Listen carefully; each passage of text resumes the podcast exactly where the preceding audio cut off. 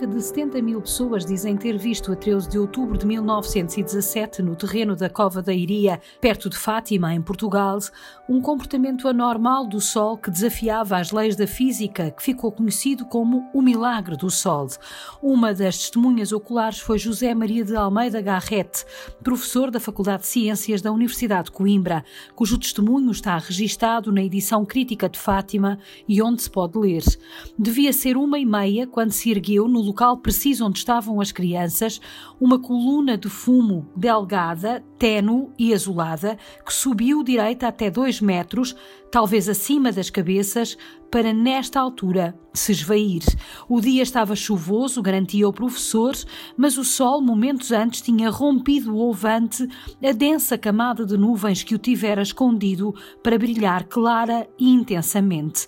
Voltei-me para este ímã que atraía todos os olhares e pude vê-lo semelhante a um disco de bordo nítido e aresta viva luminosa e luzente, mas sem magoar.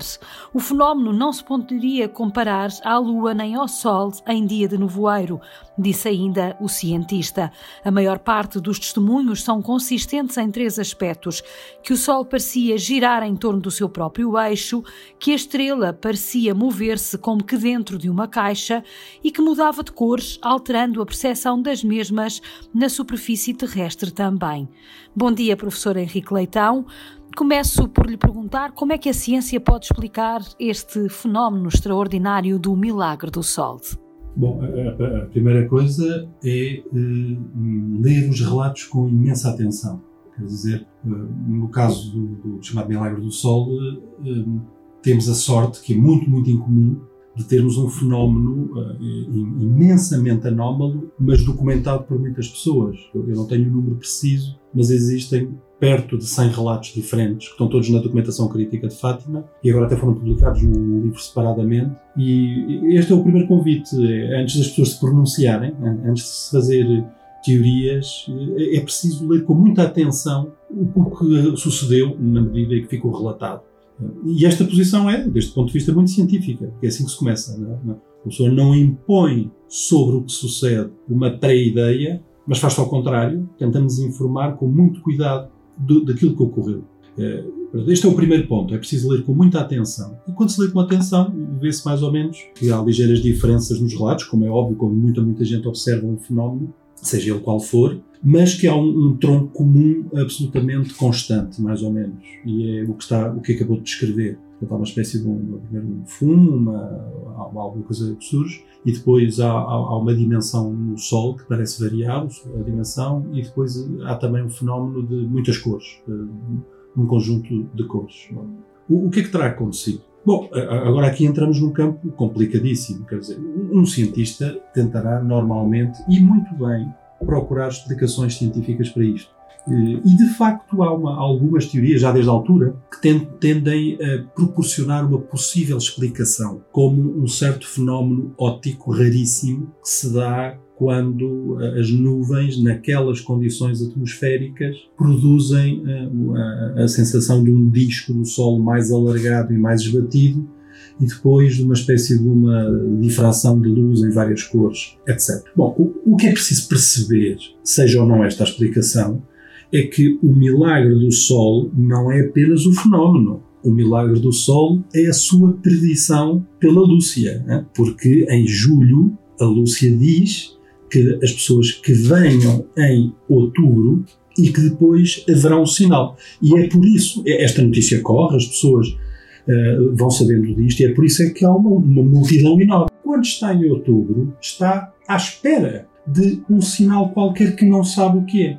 E, portanto, mesmo que seja um fenómeno natural, o que é possível que seja um fenómeno natural, era totalmente impossível que uma rapariguinha analfabeta fizesse uma previsão de um fenómeno deste. Ou seja, mesmo que a explicação do fenómeno físico se consiga fazer num quadro natural, o que não é ainda claro, embora seja possível de admitir, mesmo que isto seja, é, é preciso perceber que todo o contexto é sobrenatural. Todo o contexto é de antecipação de um fenómeno natural raríssimo, estranhíssimo, por uma pessoa, uma rapariga do meio da Serra da que não tinha qualquer possibilidade de antever esse fenómeno. Portanto, não há maneira de escapar à sobrenaturalidade do acontecimento. Não há maneira de escapar, mesmo se for feita uma explicação científica daquele acontecimento. Como foi feita por este professor da Garrett, que acabou por uh, quase também dar uma visão. Uh, podemos estar aqui perante a, ciência de Deus ou a fé de um cientista que também, na sua própria descrição, porque a descrição, nós lemos aqui um excerto, não é? A descrição é muito mais. Eh, há essa explicação e há uma melhor, e, e que, era um, que era o nosso um teólogo, como doutorado em física, era um, tinha, digamos, tinha, era um padre, mas tinha uma formação superior em científica. E, nesse livro é, aquilo que eu saiba, a explicação do ponto de vista científico mais detalhada. De, todas as, de todos os modos, é uma explicação uh, científica eh, tentativa, tentativa, porque este fenómeno, enfim, não, há, não há muito registro deste tipo de, de, fenómenos. Portanto, mesmo no plano científico da explicação dos, do fenómeno físico observado, uh, é muito problemática, mas podemos admitir que sim. Agora, insisto, o, o milagre contém-se no facto de isto estar uma, haver uma predição anterior e é por isso é que está lá aquela população.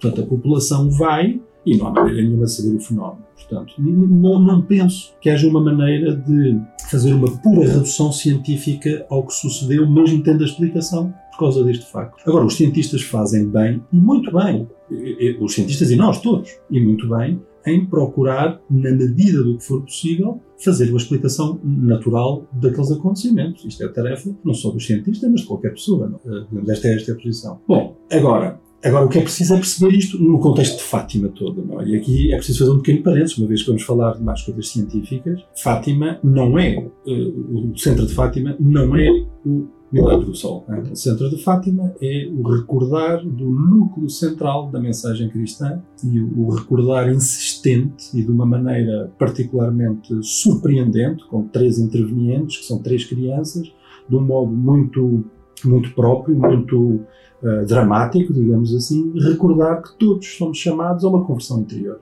Este é o núcleo de Fátima, portanto, a penitência e a oração, uma vez a recolocação do coração humano na posição verdadeira que lhe compete e nesta ligação com o sobrenatural.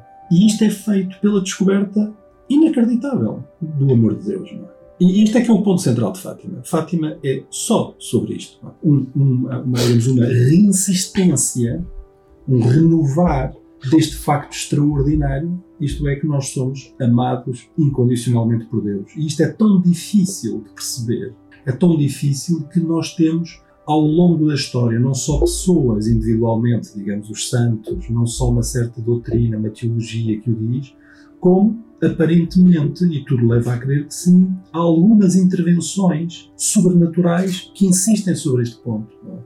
Uma vez mais aqui, as pessoas devem ser convidadas a ler com muita atenção todos os documentos que nós temos sobre Fátima e as descrições das aparições. E se repararem, as descrições das aparições começam sempre os contactos da Virgem Maria com os uh, pastorinhos, começam sempre por um momento em que lhes é comunicado, e dizem eles, na linguagem que tinham, uma espécie de um fogo interior uma, que eles reconhecem como sendo uma expressão do próprio amor de Deus. E começa sempre aqui.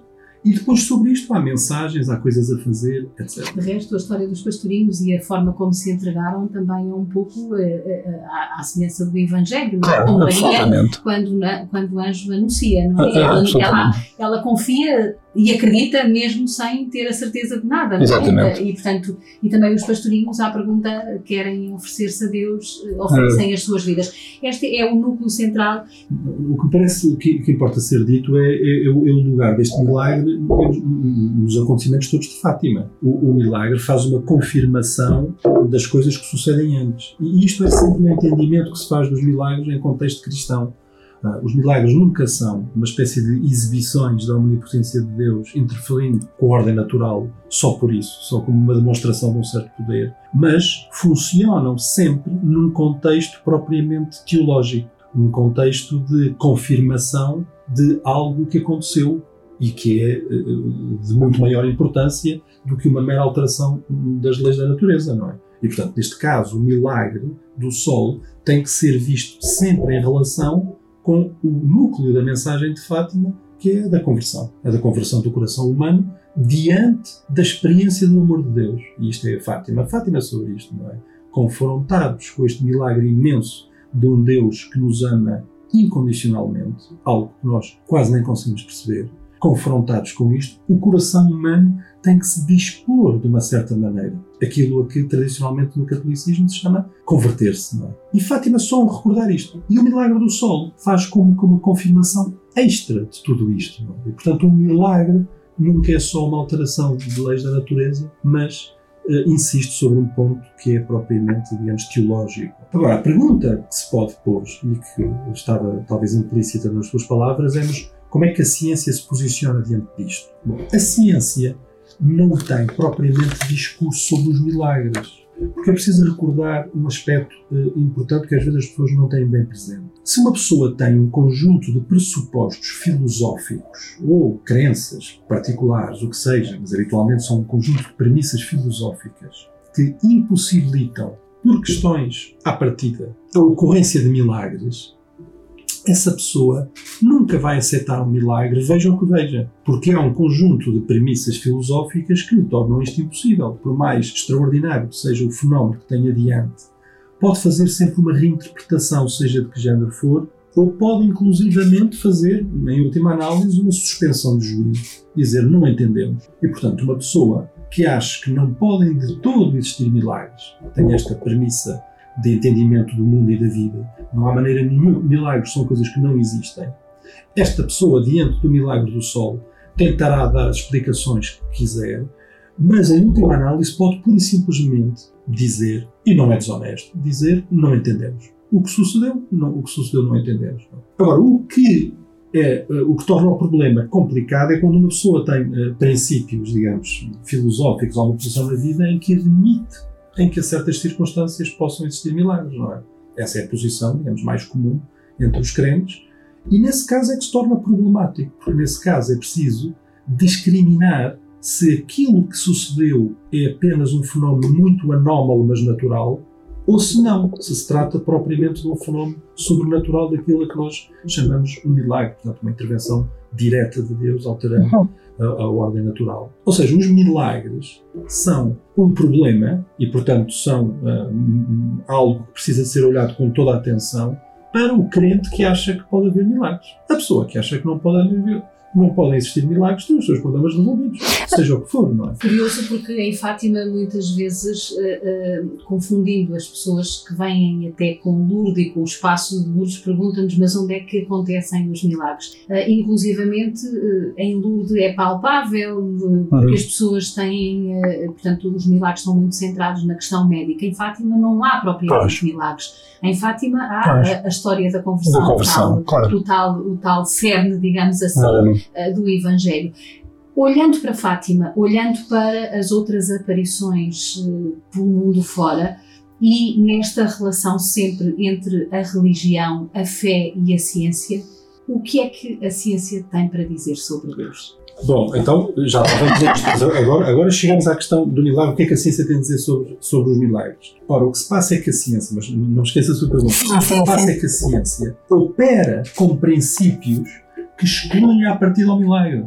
A ciência faz o que se chama um postulado naturalista, isto é, diz que os fenómenos naturais só podem ser explicados por causas naturais. E ainda bem que faz isto. E, ainda bem. e esta é a chave da grandeza científica: é ter adotado uma maneira de olhar para a natureza que delimita o que existe, mas que é, é, é este postulado que está na base de toda a grandeza científica. É? Portanto, a ciência, pelo seu discurso, não tem possibilidade de reconhecer o milagre.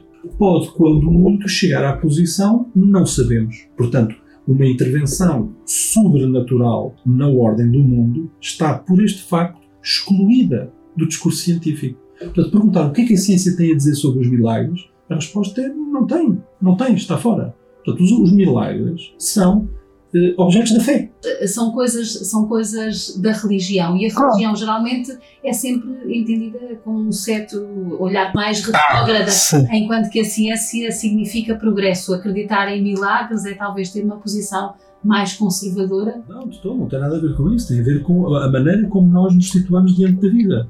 Não tem nada a ver com, com a maneira como a pessoa se situa, se coloca diante da vida, isto é, admitindo que este Deus, bom, se a pessoa não é crente, é, é, é, é mais complicado, mas admitindo que este Deus que tudo envolve e que em tudo participa, pode, em circunstâncias excepcionais, e já lá iremos, aparentemente em circunstâncias excepcionais, tudo leva a crer que é muito excepcional, e por razões propriamente ligadas à fé, intervir na natureza, mas muito raro. Mas eu queria insistir neste ponto. Uma pessoa, quando lê, por exemplo, no Novo Testamento as descrições dos milagres, o que repara é que os milagres, em quase todos os casos, confirmam uma fé que foi manifestada antes, não é? Portanto, é o, é o cego que se aproxima de Jesus, pede para ser curado e Jesus pergunta mas tu tens fé? E, e ele, quando diz sim, eu creio, sim, és o Messias, sim, és o Senhor, quando a, a, a fé eh, está clara e afirmada, então é pelo culto. Não é ao contrário, quer dizer, para dizer o seguinte: é, é verdade que nós temos pessoas que ficaram muito perturbadas na vida e que mudaram a vida e que se converteram por terem observado um milagre. No caso do milagre do sol, há vários casos desses, não é?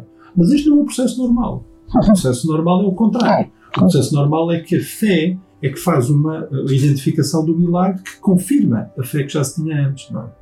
Portanto, não tem nada a ver com, com a maneira como a pessoa entende eh, a vida, seja de modo social ou político, ou que seja, não tem nada a ver. Tem a ver com o modo como se entende a relação nossa com Deus, não é? E esta possibilidade de um Deus, de facto, eh, em alguns momentos, fazer esta, esta intervenção. Mas nós dizemos isto em muito menor escala, não é? Todos os crentes, sem usarem uma palavra tão expressiva como milagre, uh, os crentes falam de, de, desta circunstância estranha e que só têm entendimento sobrenatural, que é de vivermos debaixo de uma providência de Deus. E, portanto, que o que sucede, tudo o que sucede, não sucede desligado, desligado de uma vontade de Deus. E, portanto, de certa maneira, esta permanente convivência eh, da vida com o próprio Deus e, portanto, com a ação de Deus é a posição do crente, não é? É claro que no milagre isto torna uma, uma, uma expressão mais, mais forte, não é? O que é que a ciência pode dizer sobre Deus? Não tem nada a dizer sobre Deus, a ciência. A ciência não tem uh, nada a dizer sobre Deus diretamente sobre o próprio Deus. Quer dizer, uma vez Deus sendo, enfim, totalmente inefável, a caracterização de Deus é complicadíssima porque nós não temos categorias humanas que o apanhem, que o captem. Temos apenas aproximações. Quando nós dizemos que Deus é infinitamente bom, então estamos a tentar construir uma imagem, mas toda a terminologia é desadequada. Quando nós dizemos que Deus existe, nem sabemos bem o que estamos a dizer, é tudo aproximado. Portanto, nós não temos categorias espaciais, temporais, cognitivas para captar Deus. E por esta razão, Deus está fora do discurso científico. Isto quer dizer o quê? Quer dizer que não há nenhuma maneira da ciência provar que Deus existe e não há nenhuma maneira da ciência provar que Deus não existe. Está fora do discurso científico. Este é o, o primeiro ponto. Isto não quer dizer, isto não quer dizer que quer o discurso científico, quer o discurso teológico não se tenham que entender. Isso é uma coisa diferente. Mas isso são, digamos, a discursividade, a doutrina, o que seja. E aí tem que haver um entendimento. E por isso é que, muito, muito tempo, não é? A Igreja sempre disse que não podia haver duas verdades, portanto tem que haver uma harmonia. E portanto tem que haver uma, uma, uma coerência no, entre o que os cientistas dizem e uma coerência entre o que o, o discurso da fé diz, porque só há um Deus, não é? Só há uma realidade. E, mas esta é uma coerência no âmbito do entendimento humano. Tá? E por isso, os teólogos e a doutrina devem prestar muita atenção aos cientistas, com certeza. E, de certa maneira, os cientistas também devem prestar atenção ao, ao, ao que uh, as, as, pessoas religiosas dizem. Ou seja, há uma necessidade de um diálogo entre os dois. Mas, mas insisto, isto é muito diferente de dizer que há uma possibilidade da ciência fazer um juízo que seja sobre Deus diretamente, não é captável, está fora. Né? está fora de, das possibilidades de captar. Este diálogo tem sido feito, ou seja, nós vemos, olhamos para Fátima e hoje cada vez mais há uh, perspectivas uh, de aproximação científica à Fátima, no sentido do estudo científico, do estudo rigoroso. Uh, esse diálogo tem sido. Sim, mas não só em Fátima. não, agora, por razões históricas, mas demorava muito, muito tempo a, a, a, descrever, mas só para ir muito rapidamente, foi sobretudo no século XIX no século XIX tornou-se muito popular uma, uma, uma, visão e que depois, de alguma maneira, entrou pelo século XX adentro e que de alguma maneira ainda se sentem um bocadinho restos, mas eu diria que já não é, já não é propriamente consensual, mas tornou-se popular uma visão que dizia que havia uma espécie de uma incompatibilidade eh, e uma compatibilidade entre a posição científica e a posição da fé, porque são de facto muito diferentes, não é? Eh, mas isto foi uma moda anterior e, que aceitava que toda e qualquer explicação sobre o mundo e sobre a vida e sobre nós e sobre tudo só podia ser científica com os parâmetros científicos. Isto chama-se cientifismo. Isto foi muito popular no século XIX, como digo, entrou um bocadinho no século XX, mas não é, enfim, não, não, não penso que seja hoje em dia dominante. Eu penso, eu penso que a situação hoje é bastante mais saudável deste ponto de vista. As pessoas percebem perfeitamente que a descrição científica ou muita gente é? Percebe, aceita que a descrição científica não esgota a estrutura da realidade. Todos nós gostamos de ciência, eu gosto imenso de ciência, portanto, dediquei-me sempre a isto. Acho que o maior empreendimento intelectual em que a humanidade se envolveu foi o empreendimento científico, o estudo com uma certa metodologia e uma certa maneira do mundo, mas nunca diria que o estudo da ciência, que tem um método muito delimitado, esgota esgota a multiplicidade da realidade. Penso, enfim, diria da maior parte dos meus colegas que diriam coisas semelhantes a estas. E, portanto, como não esgota a multiplicidade da realidade, uma pessoa está perfeitamente aberta a ter uma posição de fé em que, aceitando completamente os dados científicos e trabalhando, promovendo o desenvolvimento científico, ao mesmo tempo percebe que este desenvolvimento científico nos, uh, nos faz como umas explicações de um segmento da realidade, deixando de fora muitas coisas. Não? Mas não é só a fé como é que nós podemos explicar o amor, a amizade, a arte, estas coisas todas, reduzindo-a à metodologia científica. Não é captável. São eles apanháveis, não é? Portanto, fé, deste ponto de vista, enfim, só com mais intensidade, mas tem um problema semelhante a, a, a estas outras coisas todas que são a vida, que são propriamente a vida, não é? O belo não é captável, a experiência da beleza, a experiência do amor, a experiência. não são captáveis pela aproximação científica. Eu penso que um pouco mais saudável, não quer dizer que às vezes não haja alguns desentendimentos, não, não diria que seja uma coisa particularmente agreste. Estamos à conversa com Henrique Leitão, investigador no Centro Interuniversitário de História das Ciências e Tecnologia e docente da Faculdade de Ciências da Universidade de Lisboa. O trabalho que tem feito não parou na historiografia, passou pela publicação de livros, de figuras científicas históricas, pela organização de exposições e pela ajuda na criação de um centro de investigação que está a formar a próxima geração de historiadores da ciência. Em Fátima fala-se muito da religião, fala-se sobretudo de Deus. Cem anos depois, o que é que Fátima tem para dizer ao mundo sobre Deus e sobre a sua própria história? Bom, a, a, a recordação do aspecto nuclear de, da mensagem evangélica, que é esta coração que, confrontado com a vontade, com a, com a imensidade da bondade divina, se coloca de outra maneira, se converte. Em Fátima, este, este ponto nuclear em Fátima é feito de uma maneira eh, especialmente dramática, que leva a crer, e levou muitas pessoas que interpretaram, que este, esta intensidade e, e dramaticidade como isto é feito em Fátima, como isto uh, surge em Fátima, que tem a ver com a história do mundo naquele momento e, portanto, até hoje. Ou seja, que há um contexto histórico para esta revelação de Fátima. É? Nós temos permanentes eh, digamos, recordações por pessoas individuais, por fenómenos, digamos, milagrosos, por textos, por pensadores deste fenómeno, é? A, a contínua chamada à conversão, contínua chamada à contemplação de um Deus que nos ama. E uma vida uh, ordenada em torno disto, mas em Fátima, o modo como é feito com três crianças, com uma história de três crianças muito impressionante, numa situação do país particularmente, digamos, negativa e pesada deste ponto de vista, e numa situação do mundo absolutamente dramática, Fátima tem uma espécie de uma uh, resposta histórica, uh, a revelação de, do facto uh, da conversão adquire um valor histórico muito importante, não é? E, portanto, propaga-se até hoje. Como se, para os tempos modernos, se para o século XX e depois para o século XXI, fosse de especial urgência recordar isto. Não como se fosse, uma vez mais, Deus a mostrar, a relembrar isto, eh, que nos ama e que vai nos buscar ao fim de, de, da nossa miséria, do nosso pecado, mas aqui em Fátima recordar isto de uma maneira particularmente dramática.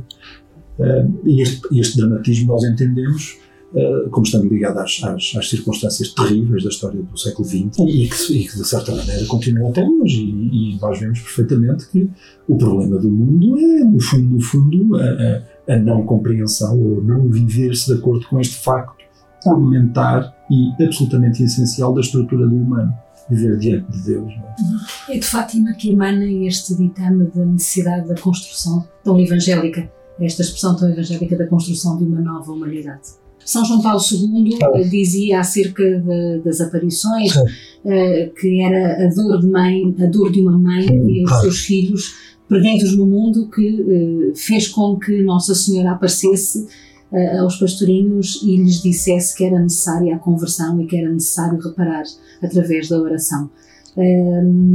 Este é, é, é, esta é uma verdade que se mantém hoje atual, é esta a chave de leitura que nós podemos ler Fátima no século XXI. É o ponto charneira interpretativo sem o qual tudo o que se diga sobre Fátima é carente e, em certa medida, desinteressante. Qualquer discurso sobre Fátima que não vai a este ponto nuclear, eu sou ao lado, eu sou completamente ao lado do ponto. É? O ponto que é afirmado em Fátima é precisamente este, deste modo misterioso e muito terno é? de envolver uh, Nossa Senhora. E, portanto, é esta relação, é esta forma que tomou, portanto, Nossa Senhora que se, se, torna mensageira, uh, uh, atenta, insistente e carinhosa uh, da recordação deste ponto. É de uma atualidade extrema. E a expressão nova humanidade, eu percebo, mas é preciso, é preciso reconhecer, não, não se trata de uma invenção do humano, não, não se trata de uma construção de uma coisa diferente do que nós somos trata apenas de recordarmos quem somos. O problema atual, o problema maior que o mundo tem hoje, é um esquecimento de quem somos, uma distração sobre o facto de quem somos. Se, se, se conseguisse que a humanidade abandonasse esta distração, né, este, esquecimento sobre quem é, com certeza as coisas mudariam. Porque aquilo que somos é criaturas que vivem cara a cara com Deus e com um Deus que, que está, eh, digamos, para usar uma linguagem que é a única que nós entendemos, o perdido de amor por nós. É? E, e, este ponto tem uma atualidade extrema. Porquê é que o homem tem tanta resistência e se coloca tão no centro? Esta, esta, se calhar, do ponto de vista histórico e da evolução dos vários sistemas políticos e dos vários sistemas sociais, é possível tentarmos encontrar uma, uma, uma resposta, mas verdadeiramente Hoje, uh, uh, o homem continua a considerar-se muito autossuficiente, muito Sim. independente. É isto que faz com, Sim, com, tudo. Uh, o Papa, o Papa na, na, na, sua última. Na, na, sua última encíclica, na Laudato Si, propõe quase que através da ecologia integral, uma conversão integral. Fátima também pode ser uma mola importante, uma alavanca importante, uh, uh, para essa tal conversão. Na Laudato Si, que tem, tem a importância de ser a primeira encíclica, portanto, o texto magisterial mais importante, não é?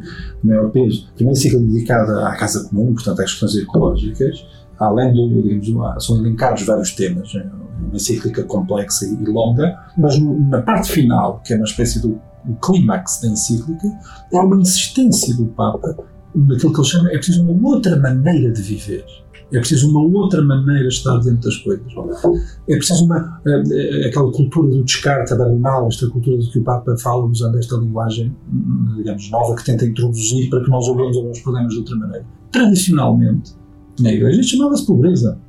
Tradicionalmente, digamos, na, na Igreja é preciso viver de uma maneira pobre. O que é que é pobre? Não é, não é eh, fazer um elogio da escassez e da miséria. Pobre é viver administrando coisas que não são nossas administrando bens que estão cá e que durante um curto período de tempo nos tocou a nós uh, trabalhá-los, mas que terão que ficar para os que vêm depois e que, em última análise, nós não podemos dispor loucamente, não é? Uh, e o cristianismo tem uma mensagem claríssima sobre isto, claríssima sobre isto. E, portanto, que uma vida dedicada à acumulação dos bens é uma vida completamente absurda, não é? Se viver os poucos 60 ou 70 ou 80 anos que tem de vida e o único objetivo ser a acumulação de riqueza, mas que vida mais tola! Mas que vida mais tua, não é? E portanto o cristianismo recorda, uma vez mais, também na Laudato Si, no âmbito do planeta inteiro, este ponto central da consistência do humano. É? Obviamente que não há possibilidade nenhuma de se construir um ser humano que esteja preenchido, pleno e feliz com estas propostas, não é? Agora, o dramático é que estas, há uma espécie de uma enxurrada de propostas a todos nós, a si, a mim, aos que estamos aqui, a todas as populações, propostas de vida que nós sabemos que conduzem a uma felicidade. Além de, como está recordado na Laudato Si, conduzem à ruína do planeta. Não, é? não há maneira de travar, isto está muito bem entendido na Laudato Si, não há maneira de travar isto com leis, não há maneira de travar isto com acordos dos países, embora isto sejam todos importantes. A única maneira de travar é uma mudança do coração. A única maneira de travar é uma mudança do coração. E é desta mudança do coração que Fátima fala. Não? É? Só que esta mudança do coração não é uma invenção moral dos cristãos. É colocar-nos numa posição verdadeira. O ponto é que o cristianismo recorda o que é a posição real do, centro, do ser humano. E este, este, este recordar tem que ser uh, repetido, porque nós todos, eu individualmente, não é? E todos nós temos a experiência de que por este mistério insondável de sermos livres e por este mistério insondável de, por vezes, haver uma atração e acabarmos por fazer coisas que não queríamos. Nós vemos isto no nosso coração. Não precisamos olhar para as sociedades como um todo. Reconhecemos logo no nosso coração. Embora nós, quando sabemos isto, procedemos de outra maneira, fazemos de outra maneira. Por isso, esta insistência em recordar-se este ponto são coisas muito sérias. O cristianismo foi fundamental para, voltamos ao início da conversa, foi fundamental para o desenvolvimento da ciência. Fundamentalíssimo. A tradição, este é um dos grandes problemas em história científica, porque é que a tradição ocidental se tornou a da ciência moderna, a dominante. Eh, o problema é complicado, não vale a pena, é complexo, mas há mais ou menos uma espécie de um acordo que tem a ver com pressupostos culturais de fundo que os ocidentais tiveram. Portanto, os ocidentais, Europa daquela altura, do século XV, XVI, XVII, enfim, não tem nenhuma peculiaridade, os ocidentais não têm nenhuma, nenhuma coisa que os distinga. A sorte que tiveram foi viver em um caldo cultural que lhes é dado pelo cristianismo que vai possibilitar o avanço da ciência. Porquê? Por razões que são claras. Porque aquilo que o cristianismo diz sobre a natureza é de imensa importância. Diz-nos que é uma coisa boa, diz que a natureza é boa, porque é uma, é uma criação de um Deus que é bom. Diz que é uma natureza que é cognoscível, porque está feita para nós, é compreensível, nós não habitamos o caos. E, portanto, introduz uma espécie de um otimismo sobre a possibilidade de conhecer. É? Olhar para o mundo é olhar para coisas boas, os animais, as plantas, os planetas, os astros, o que seja, olhar para coisas boas, mas para coisas boas que se entendem, que se podem entender, porque de uma maneira misteriosa estão feitas para nós. E, e são elementos, digamos, a, a, bondade, digamos assim, que, que a realidade material é boa, isto é absolutamente estrutural ao cristianismo, que a realidade material é boa, e por outro lado, que é intelectualmente captável. Estes dois são os pilares em que a ciência se apoia. Se a ciência duvidasse de que o mundo se, pudesse, se pode conhecer, colapsava todo o tempo, como colapsou em algumas civilizações. Portanto, os pilares culturais em que a ciência se apoia são pilares culturais que o cristianismo transporta culturalmente com ele. Foi uma sorte para os ocidentais, o cristianismo. Uhum. E ainda assim, regressando a Fátima e à Cova da Iria, três crianças humildes ignorantes, com pouca escolaridade, uh, a viverem no erro, uh, no fundo, não é? numa terra do nada, perdida, no meio do nada, no meio da serra, acreditaram nesta verdade tão simples que é nós temos um Deus que nos ama e deveríamos aproveitar isto de outra maneira e não, sabemos, não somos capazes de aproveitar, mesmo sem perceberem o que é que estavam no que é que estavam a meter-se. Portanto, não depende do que nós entendemos, não depende do nível cultural, não depende do estatuto social, não depende da condição económica, não depende de estarmos aqui ou ali. Somos, as três crianças mostram claramente, não podia haver, não podia haver três intervenientes mais desadequados para aquilo que era preciso fazer. Por ficar absolutamente patente para toda não só é Deus a agir, porque a fé, a única coisa que solicita é aquilo que qualquer ser humano pode dar, né? pecador ou não pecador, qualquer, e é esta disposição nova do coração diante da vontade de Deus, não é? Onde a pessoa inevitavelmente ajoelha. Só que esta consideração muda a vida toda, porque quando a pessoa elege isto como o eixo da sua vida, quando o percebe e elege isto, mudam as relações com os outros, muda o modo como se entende a si próprio, muda o trabalho, muda a relação com os bens materiais, muda a vida toda. Então é como se Nossa Senhora fossem buscar três crianças para que ficasse absolutamente claro que o que se propõe são novas teorias, não é uma teologia nova e diferente, não é uma nova compreensão, não é a capacidade a tecnologia de mudar o mundo. O que se propõe é uma coisa, uma mudança no coração e depois uma construção com este coração mudado. Mesmo só para terminar, deixava-lhe este desafio. Sendo tu isto tão uh, evangélico, uh, como é que ainda há tantas resistências a Fátima? Uh, e até mesmo dentro da própria Igreja, uh, alguns preconceitos, alguns mitos. Quer dizer, eu sei, não, não estou a meditar, não sei se há alguns não. Como é que é dizer? A Fátima desarma os modernos, não é? Desarma o homem moderno, porque a única aproximação a Fátima é propriamente na fé neste, neste ponto nevrálgico. Não há maneira de fazermos um discurso sobre, eh, digamos, a beleza ética do cristianismo, que tem certamente, ou o cristianismo como uma coisa que dá um conforto à vida, as maneiras como todos os esquemas com que a modernidade usou para lidar com o facto cristão colapsam em Fátima. E, portanto, só está aquele núcleo. E, por isso, não é estranho que, que eh, para, para, para, as culturas em geral, atendendo ao estado em questão, não é? Eh, não o reconheçam logo, não o reconheçam logo e tenham problemas. E não é estranho também para algumas pessoas que se acham crentes, mas aquilo em que acreditaram não foi neste núcleo. Aquilo em que acreditaram foi, por exemplo, na moral cristã, ou na ética cristã, ou na teologia cristã, e a fé não está posta nisto. Não é essas coisas não sejam todas importantes, mas a fé está posta neste, neste. Portanto, a, portanto, a, a Fátima é muito interessante, é uma, uma pedra de toque. É uma pedra de toque que revela onde é que o coração está. Todas as pessoas que têm o coração posto na, na, descoberta da bondade de Deus, todas estas pessoas, imediatamente Fátima reverbera e, e se apaixonam pelo assunto, não é? Agora, se eu tenho uma posição que, digamos, o meu suposto cristianismo está posto noutra coisa que não seja nisto, é, então provavelmente resiste. E repare, este ponto, como é óbvio, eh, tem o seu quê de, para dizer uma palavra, ofensivo, quer dizer, de, de questiona-nos, não é? A Fátima questiona-nos a todos, a mim, sim, a todos nós, não é? E, portanto, para muitas pessoas, este questionamento, não. Recordar que eh, voltar a cair de joelhos diante de um Deus que nos ama não é uma coisa que se faça facilmente quando uma pessoa está instalada numa vida mundana e, e, e, e tem parâmetros para a sua vida. Isto pode-se viver mundanamente a fé, pode-se viver mundanamente o cristianismo, pode-se calibrar, pode-se calibrar o cristianismo com toda a esperança mundana. Não? E não só se pode, como se vê, isso muitas vezes já aconteceu, não é? E, e Fátima entra aqui dentro e, e desfaz esta posição. É um, é um tiro que nos abre todos estes modos uh,